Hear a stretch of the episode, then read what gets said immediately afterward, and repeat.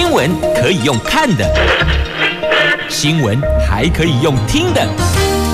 亲切的早安问候，专业的新闻分享，欢迎加入美英主持的 News Online，说新闻给你听。亲爱的朋友，开港后打开后，大家好，欢迎您再度锁定收听 News Online，我是美英，我是谢美英。接着我们来关注的是天气概况哦，北北桃今天白天的温度介于二十八度到三十五度，竹竹苗二十七度到三十三度，都是阳光露脸的晴朗好天气。那新竹市新竹县要留意午后有降雨的机会哟，备妥雨具。接着来看四大报的头版头条的新闻，自由跟联合今天讲的是疫苗，那中时。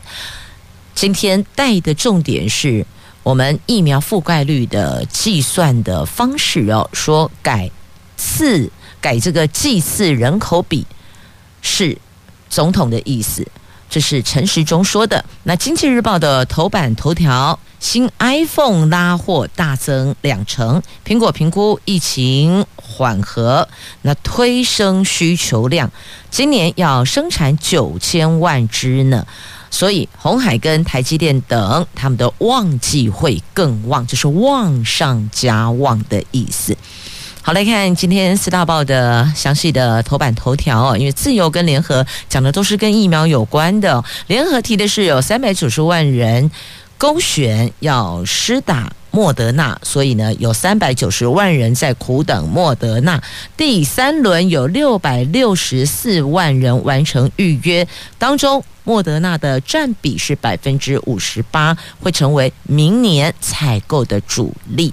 那自由时报头版头提的是疫苗施打破四百零八万人次，那今天。有三批疫苗会到货，总剂量是一百八十八万剂会到台湾。疫情严峻，疫苗陆续的到货。今天有三批，总计一百八十八万剂疫苗到台湾，除了日本捐赠或是。我们自己所购买的总 total 加起来，那分别是从泰国卢森堡空运过来，疫苗机队盛况空前呢。在今天，那所以相关的工作人员大家都辛苦了，当中也包含在机场工作、在媒体采访新闻的。记者、小姐、先生们，还有我们的医护人员，那大家都辛苦了。国人引颈期盼的疫苗陆续到台湾，也就代表着我们的接种的人数会增加，那防护力也会提升哦。那指挥官陈时中强调，七月底疫苗涵盖率达到百分之二十五，应该不是问题，更要在十月份的秋冬流感季之前。达到一定的高比例。那原来指挥中心的规划是希望六成的民众可以在十月完成施打第一剂。那现在疫苗陆续的抵达，今天更将出现疫情以来首度盛况，有三批的疫苗密集的运抵桃园机场。日本捐赠九十七万剂，由日航班机在下午会抵达。我国自己买的 AZ。有五十六万剂莫德纳，还有莫德纳，就我们自己买的有两种，一个是莫德纳，一个是 AZ 哦。那会有华航分别从泰国以及卢森堡起运，预计下午也是下午的时间呢，大概四点前三点四十、三点五十分左右抵达。两航班的航班表表定时间只差了十分钟，所以今天下午应该在。机场的区块哦，真的盛况空前，热闹滚滚呐，而且也会忙碌异常。那陈时中说呢，日本捐赠疫苗今天会到，至于其他的好消息等确定之后再对国人宣布。那今天他也同样会亲自的替疫苗接机。那现在国内累计有七百零二万剂的疫苗，加上今天的一百八十八万剂，所以加总。八百九十万剂，食药署昨天也公布完成我国买的第二批的 AZ 疫苗的检验，已经开始要配发给各县市。那一旦配发下来，就是开始要接种疫苗了。也再次提醒大家，接种疫苗，那这个接种处不要去揉它。我们过去。打针的地方会揉一下，该乱起来哦。那现在医护有提醒我们，那接种的地方不要去揉它，这个可能稍微留意一下。好，那么在联合报的头版头条讲的是国人等莫德纳有三百九十万人呐、继续，我们来关注联合报的头版头条的详细新闻内容。第三轮的疫苗预约平台前天早上起跑了，累积到昨天的傍晚五点，总共有六百六十四万国人完成意愿登记，其中有三百九十万人单选莫德纳疫苗，这个部分占比有百分之五十八。指挥中心说，莫德纳疫苗所剩不多，即便八月初再来一批，但数量有限，非莫德纳不打的人恐怕还得。再等等了。那新冠疫苗供货不足，确实民众引颈期盼哦，也多少会有些抱怨声音啊。那昨天陈时中首次提到明年加强第三季的购买进度，他说。明后年的疫苗都买了。据了解，指挥中心最近是积极的跟国际药厂协商订购明年度的新冠疫苗。在今年疫苗荒的警惕下，明年度采购数量远远超过总人口，希望让每个人都能够打足疫苗。那明年采购疫苗以莫德纳为主，但是也不排除购买其他厂牌的疫苗。那统计国内累计接种四百零八万人次哦，正确详细的数字是四百零八万四千零六十一人次，其中两百零一万两千四百八十九人次接种 AZ，两百零七万一千五百七十二人次接种莫德纳，莫德纳接种人数首次超过了 AZ。指挥官说，前天疫苗接种。有二十四万人次，是疫苗开打以来的最高纪录。目前疫苗接种人口涵盖率有百分之十七点零二，所以有信心月底。可以达到百分之二十五。那昨天的确诊新增十七例，六例死亡。那这个是从本土疫情爆发来本土案例最近比较低的一次。但是在出现社区感染跟社区传播之后，要完全加零，这个可能性就很低了。毕竟有些无症状者已经在社区里边，现在已经不会以家龄作为目标了。那另外，昨天也新增了十例的境外移入，大多是来自缅甸，而且是没有症状的确诊者。最近。边境入境人数并没有明显的增加，但是确诊比率却相对的有比较多了。研判这个应该是跟许多国家爆发了变种病毒疫情有关。指挥中心将密切的注意，那也宣布社区机构能适度松绑，前提就是机构的工作人员接种率要达到八成，而且已经做好了防疫准备。它是有。三个条条件的，只要三条件到位，就可以逐步的恢复营运呐。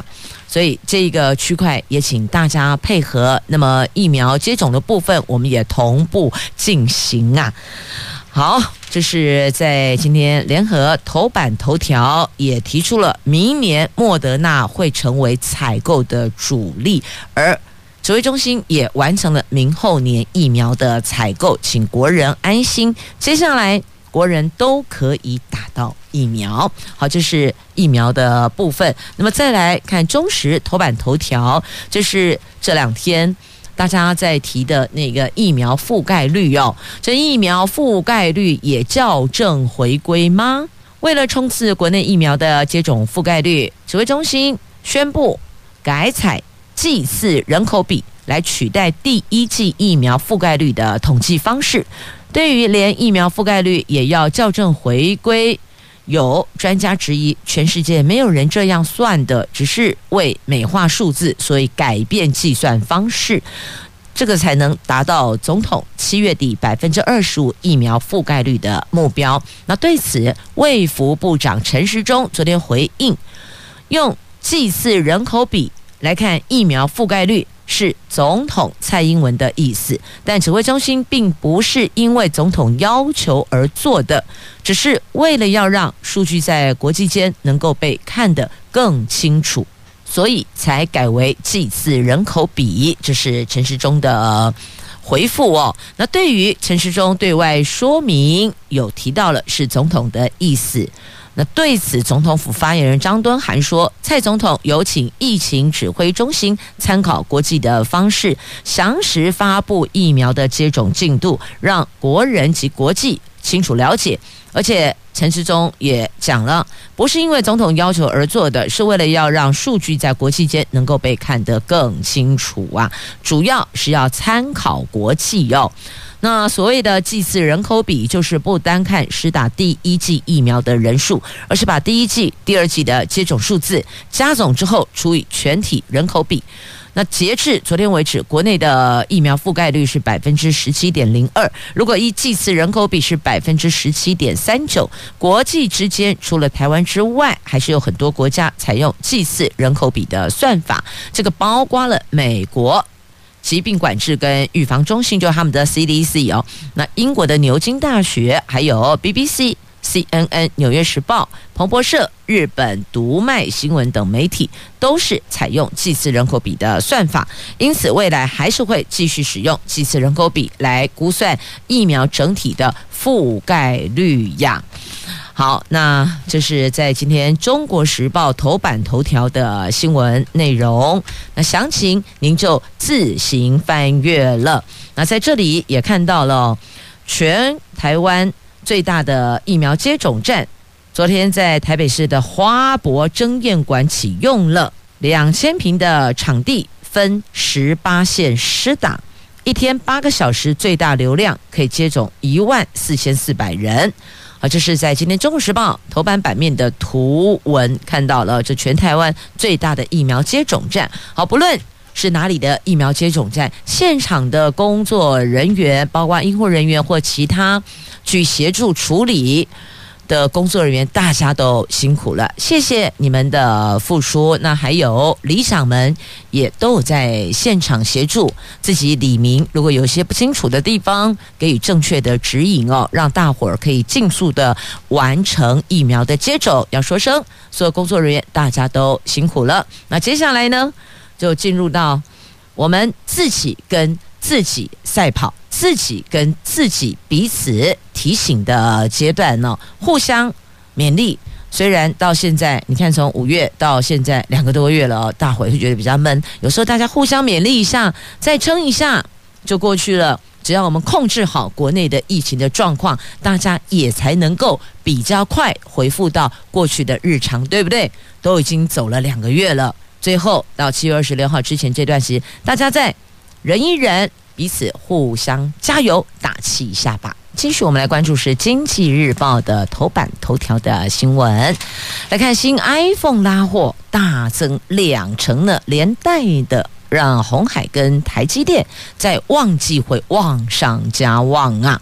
根据知情人士所透露的，苹果已经要求供应商今年生产多达九千万只的新款 iPhone，比去年的 iPhone 十二系列上市初期大幅增加百分之二十。法人看好苹果加大新机拉货力道，这个将有助于鸿海、台积电、大立光、玉晶光等协力厂商，他们会。业绩旺上加旺哦。那根据彭博资讯的报道，苹果近年都把各年度的 iPhone 新机到当年度年底前维持大概是七千五百万只的备货量，今年将上调产量，显示。苹果推估，各国施打疫苗进展顺利，将拉抬新 iPhone 的需求。尤其今年新机是苹果推出了第二款五 G 智慧手机，也是促使用户升级的关键诱因啊！好，就是因为新 iPhone 这个增加产量，那对于我们这些后续的这些协力厂商他们的业绩订单当然也就会加大嘛，所以看到了有红海、台积电、大力光、跟亿玉金光等等哦，好，这些 iPhone 的概念股。一起跟着水涨船高啊！好，那再来看台湾昨天的股市哦，三千九百亿股息活水来了，因为现在进入了除权除息的高峰啊，旺季呀、这台股迈入上市贵公司除权除息高峰，今天起到七月底这两个礼拜这半个月时间啊，将由鸿海。国泰金、富邦金、广达、联电、南亚、台塑、台化、台达电、远传、上海商银、英业达等有两百一十一档的个股要除权息，合计将配发有三千九百亿的现金股息呢。这个就有望为股市添多头动能了。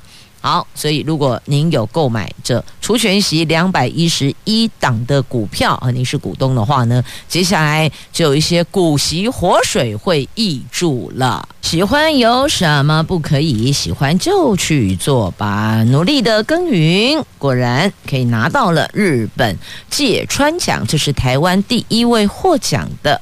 李勤峰，他十五岁自学日文，二十三岁到日本去哦。这日本最重要的纯文学奖项之一芥川奖公布得奖名单了，由台湾旅日作家李勤峰获奖。他的作品是哦《彼岸花盛开之岛》。他是台湾作家获得这个奖项的第一人哦，第一位拿这个奖项的李琴峰的获奖，也让日本重要文学奖的芥川奖及直木赏，如今都有台湾作家的身影呢。李琴峰是生在台湾，在台湾出生的，十五岁。靠自学学日文，二十三岁旅居日本，是中日双语作家，也是日中翻译。他在二零一七年第一次以日本创作的日文创作的小说《独舞》获选为第六十届的群像新人文学奖优秀作。二零一九年。倒数五秒月牙也入围了芥川龙之介奖的芥川，就是芥川奖是入围了。那他的新作品《彼岸花盛开之岛》不仅入围，今年四月还入选第三十四届三岛由纪夫奖，也是台湾作家第一次入围哦。所以在李勤峰身上写下了很多在日本文坛的。第一次啊，那他获得芥川奖二度提名，今年更以这一本《彼岸花盛开之岛》赢得桂冠呐。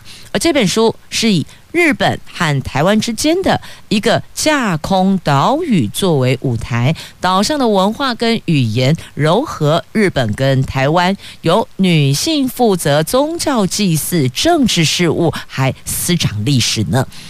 还存在着仅有女性才可以学习的语言哦。这日文版单行本已经在六月出版了。那接下来我看大概哦，这网络书店跟实体书店大概这本书会不会扫货吧？也来了解一下怎么写能够获奖。而且最近这段时间不能外出的话，或是因为有些地方虽然微解封了，但还是有条件限制的。如果没出门，在家里看看这些。文学作品也是不错的陶冶性灵、涵养文学养分的方式哦，或许可以看看。那网络书店也有不少的书可以先去了解哦。那或许有时候到实体书店购买也可以，不过现在因为实体书店它的每一天的这个人流的限制跟一些配合的事项，也要请您如果要过去的话，事先先了解，那也配合店家的要求跟规定哦。好。台湾第一位获得日本文坛重要的芥川奖的是李勤峰，他是自学日文呢，所以哦，自学也是 OK 的。如果您家的孩子对哪一个领域有兴趣，做父母亲的也许可以协助他们去接触、去了解那语言。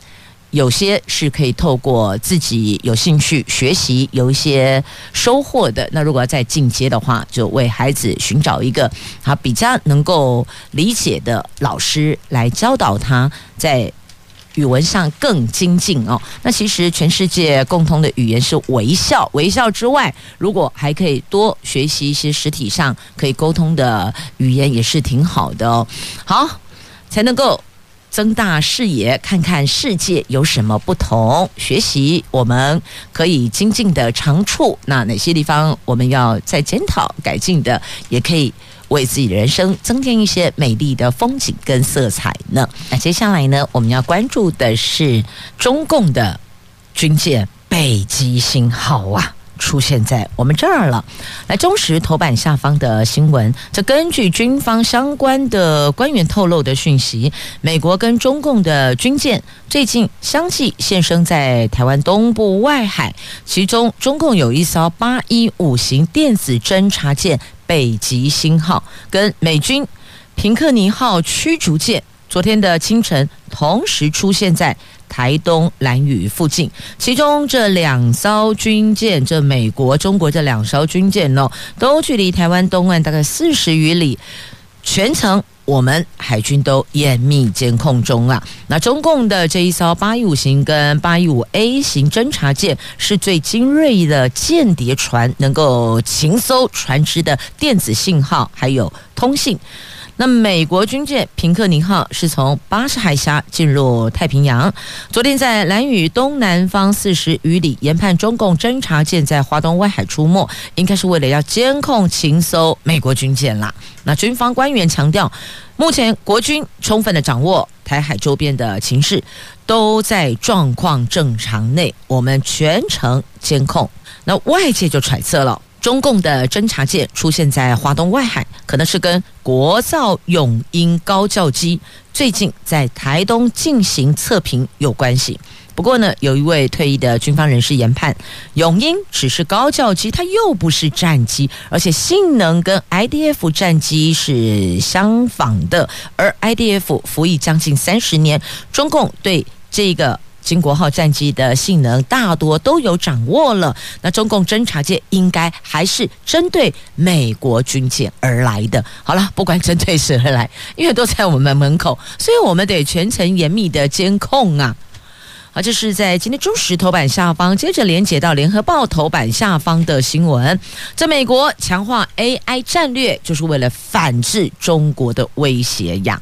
美国国务卿布林肯、国防部长奥斯汀跟白宫国家安全顾问苏利文，他们十三号。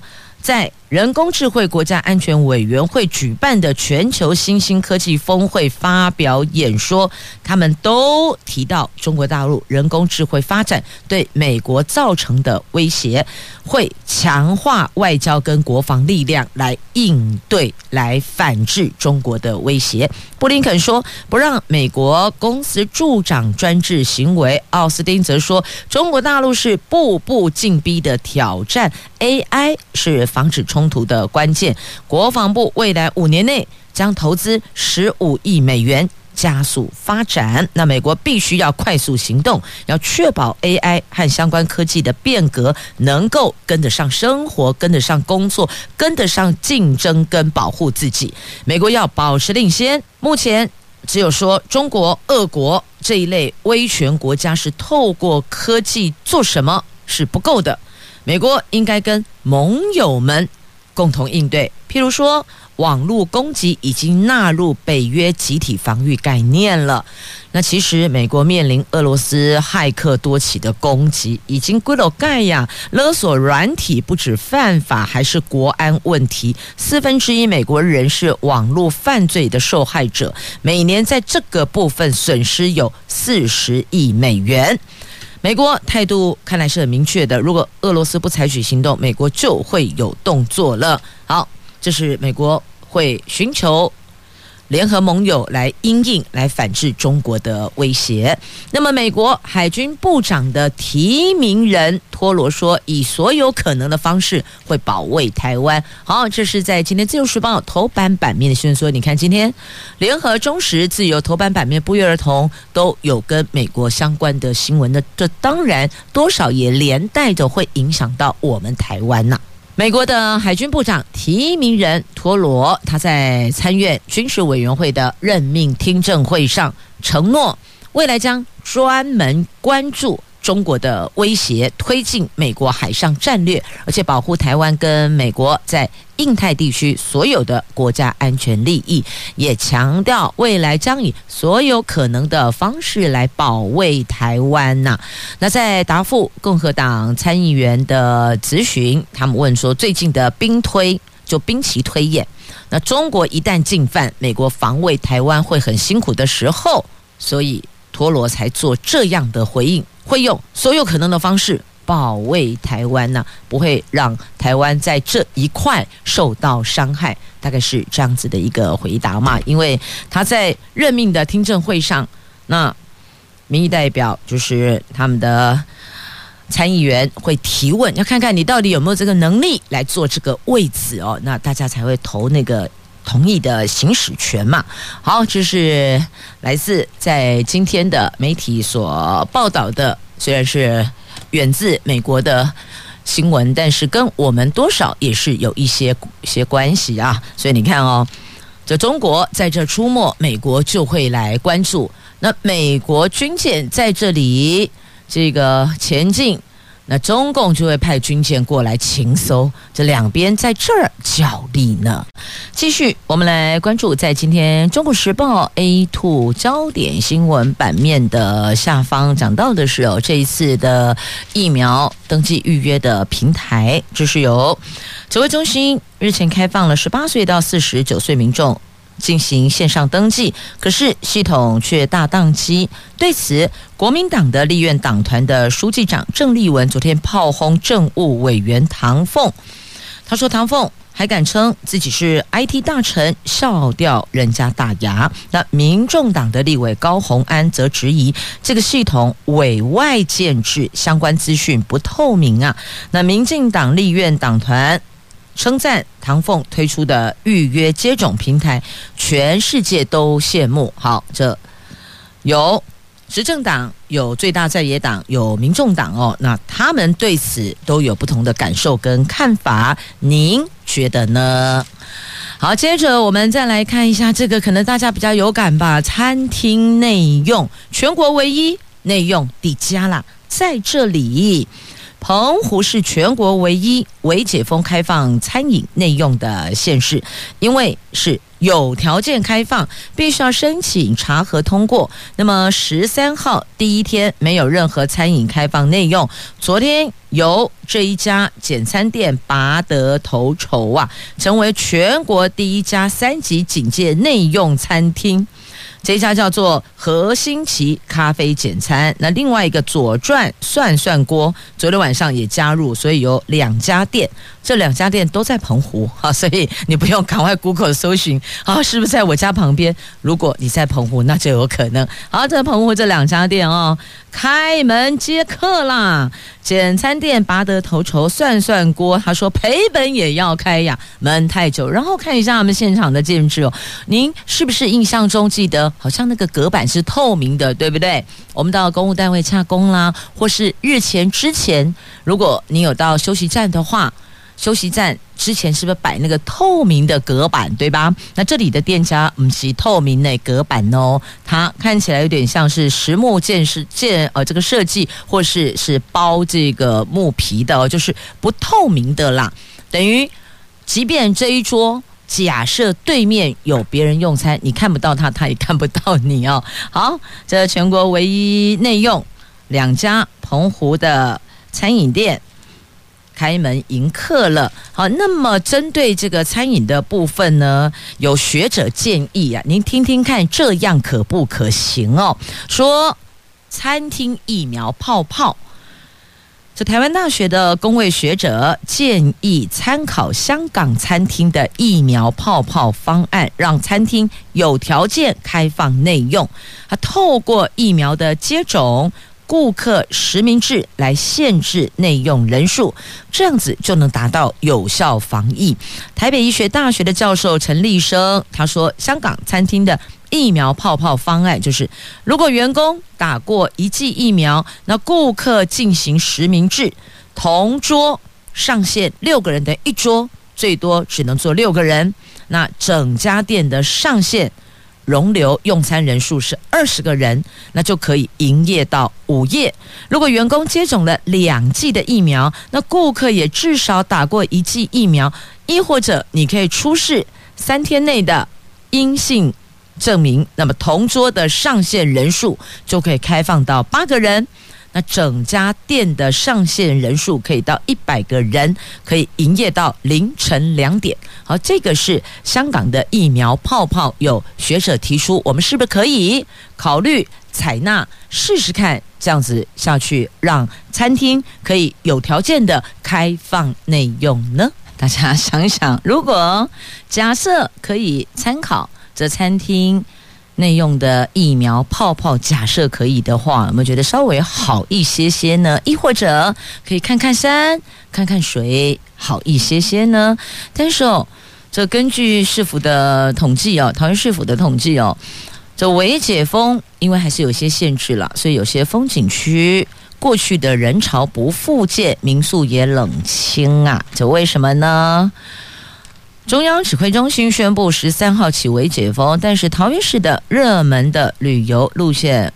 包括石门水库、大溪老街、复兴区的北横主线、支线这些主要风景区，这两天游客不多，反倒是进停车场，车辆要进行人工量额温，要检查有没有戴口罩。部分景点还没有设实联制的 QR code，游客得用手写留下联络电话等等，造成入口塞车啊。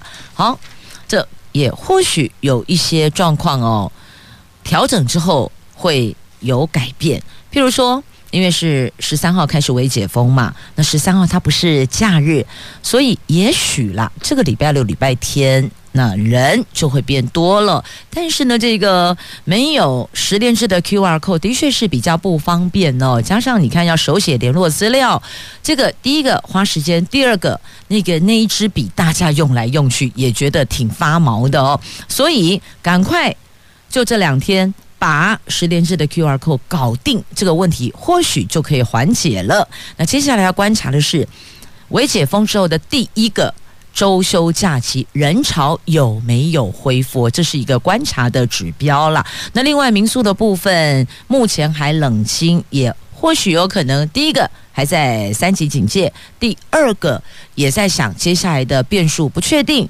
所以呢。不敢贸然的现在来订房，这都是有可能的因素。但就我们在营业端可以去做的建制，我们先把它完成。像刚刚提到的那个十连式的 QR code，呃，姑且不论它现在反应褒贬不一啦，但至少这个是可以解决。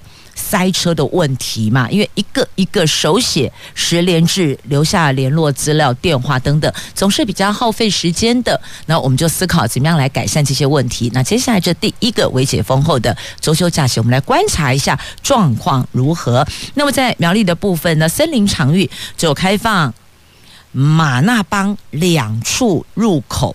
因为现在还在三级警戒，虽然未解封，但不得大异样。那现在户外场域是有条件的松绑，新竹林管处管辖的苗栗县的户外森林娱乐场域就开放马那邦登山步道上湖跟天然湖入口，只开放这两条路线。那珠湖入口还是管制的。过去登山健行。比较热门的火焰山目前不开放，那不少登山爱好者认为山域微解封，但感觉好像有解没解，差唔多啦，差不多啦。所以这个区块，大伙儿可以留意一下哦。透透气是好的，但注意一下保护自己。好，再来我们关注是保护自己。今天《自由时报》头版版面有这么一则新闻，说是成大研究发现的肠道的细菌会影响您的社交行为。在成功大学医学院的助理教授吴伟立研究团队跟美国的加州理工学院生物及生物工程学院团队所合作，发现肠道中的寄居细菌粪肠球菌。它会影响宿主的社交行为，而这一项研究也已经登上了国际期刊，也为忧郁症自闭症、思觉失调症、社交焦虑症的治疗，算是开启了一扇门窗啊。好，所以这个部分的状况会影响某些病症。再来，在今天《自由时报》头版版面还有这一则图文，这是活鱼可以回报讯号哈，在讲什么？活鱼为什么会回报讯号呢？原来是因为植入了发报器，所以可以透过这个发报去监测它的活动。这台东县为了强化海洋保护区经营管理，生物记录科学有重大突破了。今年五月，水产试验所东部海洋生物研究中心首次在富山水产动植物繁殖保育区内设置了三处的超音波接收站，而且选定了两尾的三叶纯鱼以及两尾的海基母迪雕活鱼的样本，用手术的方式。把发报器植入鱼体腹部后缝合，那监测鱼移动跟进出的活动行为，这个已经顺利接收到这四尾鱼所发出的超音波的讯号，这算是全台湾。第一次第一桩，那登上了今天自由时报的头版版面的图文。好，到这呢，四大报头版所有的新闻都带您聚焦了。来来来，试管婴儿扩大补助，询问的人好多呀。三十五岁以下想多植胚胎就要放弃补助，一些认为这个心智有检讨的空间。卫福部七月一号起补助不孕症夫妻三到六次，每次六到十万元做试管婴儿。最近各大医院的询问度暴增，但除了对位处偏远的不孕症夫妻受到来回奔波折磨，三十五岁以下不孕妇女规定只能植入一颗胚胎。那想要多植入，提高怀孕的几率，你就得要放弃补助。一些认为这个跟临床做法有出入，所以可以检讨。那这个新制上路之后，包括了高雄长庚、屏东基督教医院等南部的医院的询问电话是响个不停。那平基生殖医学中心的主持人蔡妮锦医师说，很多之前不敢做试管婴儿疗程的不孕夫妻，直到有补助后，都来询问，人数增加三倍以上。那通常试管婴儿疗程至少花费十五万元，还不一定包生哦。那国健署先前补助中低收入户。但因为经济弱势，大多因为负担不起而作罢。这五年来，申请补助者寥寥无几。这次扩大补助对象，未满四十五岁的不孕症夫妻，每一胎最多补助六次，每次至少六万元，比原来一年补助一次，每次上限十五万元优惠许多。合约医疗院所也从二十家增加到九十三家了。所以，如果假设您在这个部分也碰到了困扰，想要了解一下，或许也可以。登录我们卫福部的官网去知道一下那个状况哦，跟内容，那也可以询问一下相关的医师。那继金门之后呢，澎湖的催生的补助加码两万元，离岛的不孕夫妻跨海求子之路是格外艰辛。继金门之后，受人口老化、少子化双重夹击的澎湖，也寄出每对不孕症夫妻两万元做试管婴儿的补助。那这笔钱算是补贴来回的交通费，不过聊胜于无啊。好，所以这个在今天的联合报的 A 五话题版面，您也可以了解一下，翻开看一下内容。接下来我们这里要关注的哦，是这个地震呐、花莲人说，一天四十一次的地震，这摇到都要怀疑人生了哦。气象局也说，这确实很罕见。四十起是上个星期余震，未来一个星期恐怕还有规模五的余震呢。有人说，这难道是大地震的前兆吗？那专家说不用太过担心啦。中央大学的应用地质研究所的教授李习题说，基本上余震应该是随着主震出现后。一天一天减少，而且规模应该要越来越小。可是昨天突然出现规模五以上的这可能是新的群阵，但还是要再观察哦。那这个地震是板块界线上一直挤压就会有地震，认为分很多次震总比一次大地震来得好哦。